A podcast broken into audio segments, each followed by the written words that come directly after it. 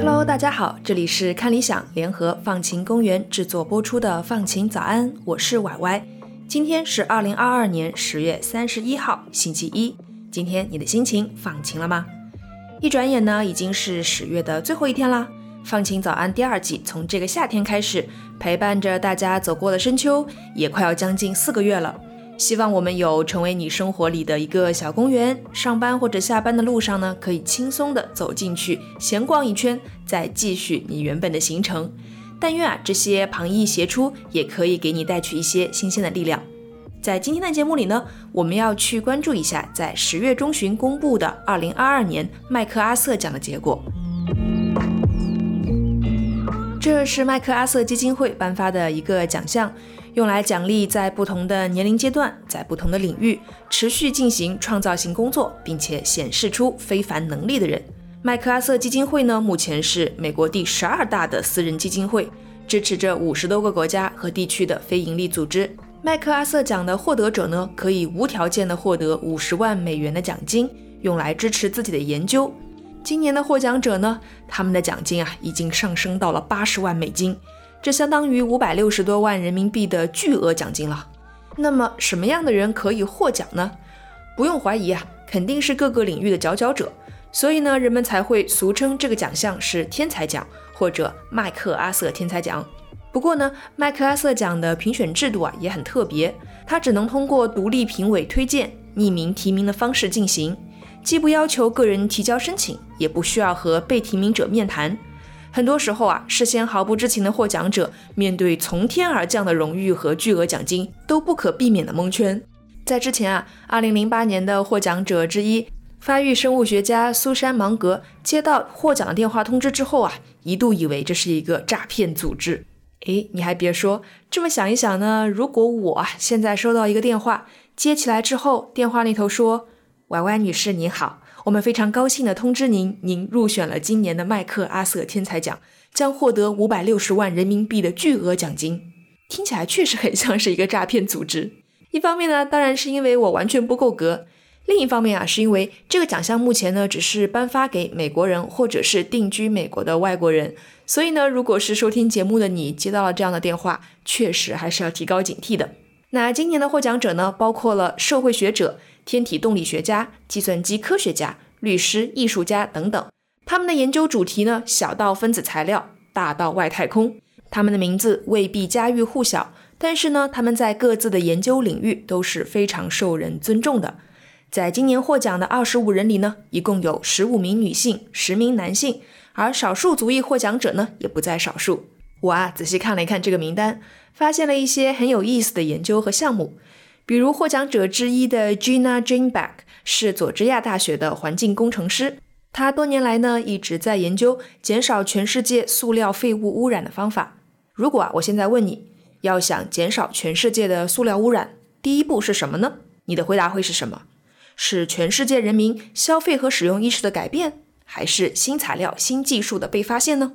在 Gina 看来啊。第一步其实是知道究竟有多少塑料垃圾通过什么样的渠道被倾倒到了自然环境里。所以呢，他和团队成员一起开发了一款手机应用，叫做 Marine Debris Tracker。这个应用呢，可以让社区成员们记录下他们观察到的他们在社区里的塑料垃圾的大概数量和种类。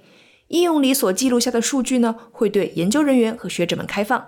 二零一五年的时候啊，Gina 和同事们估算出，每年呢有八百万吨的塑料垃圾进入海洋里。八百万吨是个什么概念呢？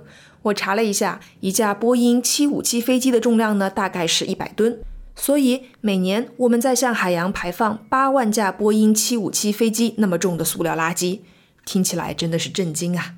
毫无疑问，无论是评估现在的塑料污染状况，还是制定合适的应对策略。包括评估实施策略的有效性，都离不开数据的支持。所以，Gina 和团队们为研究塑料污染问题建立了非常扎实的数据基础。当然，他们也努力把这些科学的证据啊转化为政策方案。他和团队开发了一套工具，叫 Circularity Assessment Protocol，简称 CAP。这套工具呢，可以帮助社区观察塑料制品是怎么进入社区，如何被消费使用，怎么流出社区，进入外部自然环境里的。他们会研究具体的塑料的种类、收集垃圾的方式等等，也会研究系统的参与者，比如说塑料制造商、社区里的塑料使用者和捡塑料垃圾的人等等。在拥有了具体的数据和资料，清楚了当地的塑料循环是什么样子之后呢，相关部门和机构就可以有针对性的制定措施，减少塑料浪费。他们已经成功的和越南、印度的一些城市合作，减少了塑料垃圾的排放。Gina 说呢，他知道在我们的现代生活里啊，想要避免一次性的塑料垃圾是很困难的。就像在一个城市里，它整个的交通系统本来就是为开车的人设计的。然后呢，你非要劝人们不要自己开车一样很困难，所以呢，他希望他的工作和他的开源数据啊，可以帮助社区去观察整个系统里哪里是可以被改变和改进的。我感觉呢，在这份获奖名单里，每个人的故事啊，都可以做成一期放晴早安的节目。比如华裔艺术家陈佩芝 Paul Chan，他利用不同的媒介创作去表现人的复杂和矛盾。康涅狄格州的医师 Emily Wang 创办了诊所网。聘请社区卫生人员和医生来治疗出狱的人。社会学家卡尔森 （Jennifer Carlson） 在研究美国枪支文化的动机。天体动力学家莫里巴贾呼吁要把地球轨道视为有限的自然资源。他在试图管理地球轨道上的三万个人造物体，让他们不要相撞。如果你对他们的故事感兴趣，可以通过文稿区的链接来阅读他们的故事。最后呢，我想用获奖人之一 Tamika Reed 的音乐呢作为结束。Tamika Reed 是芝加哥的爵士音乐大提琴家和作曲家。他在尊重爵士乐传统的同时啊，尝试创造新的声音。比如，他会把铅笔或者是架子连到琴弦上，或者呢是通过敲击大提琴琴体发出有质感的声音。他说，他之所以对音乐感兴趣啊，是因为音乐的包容性和合作性。他很喜欢共同努力创造美好事物的这种设想。希望我们都能够保持开放和合作，保有包容和欣赏不同的能力，既仰望星空，也脚踏实地。好啦，这就是今天的放晴早安，感谢你的收听，我是歪歪，祝你拥有放晴的一天，拜拜。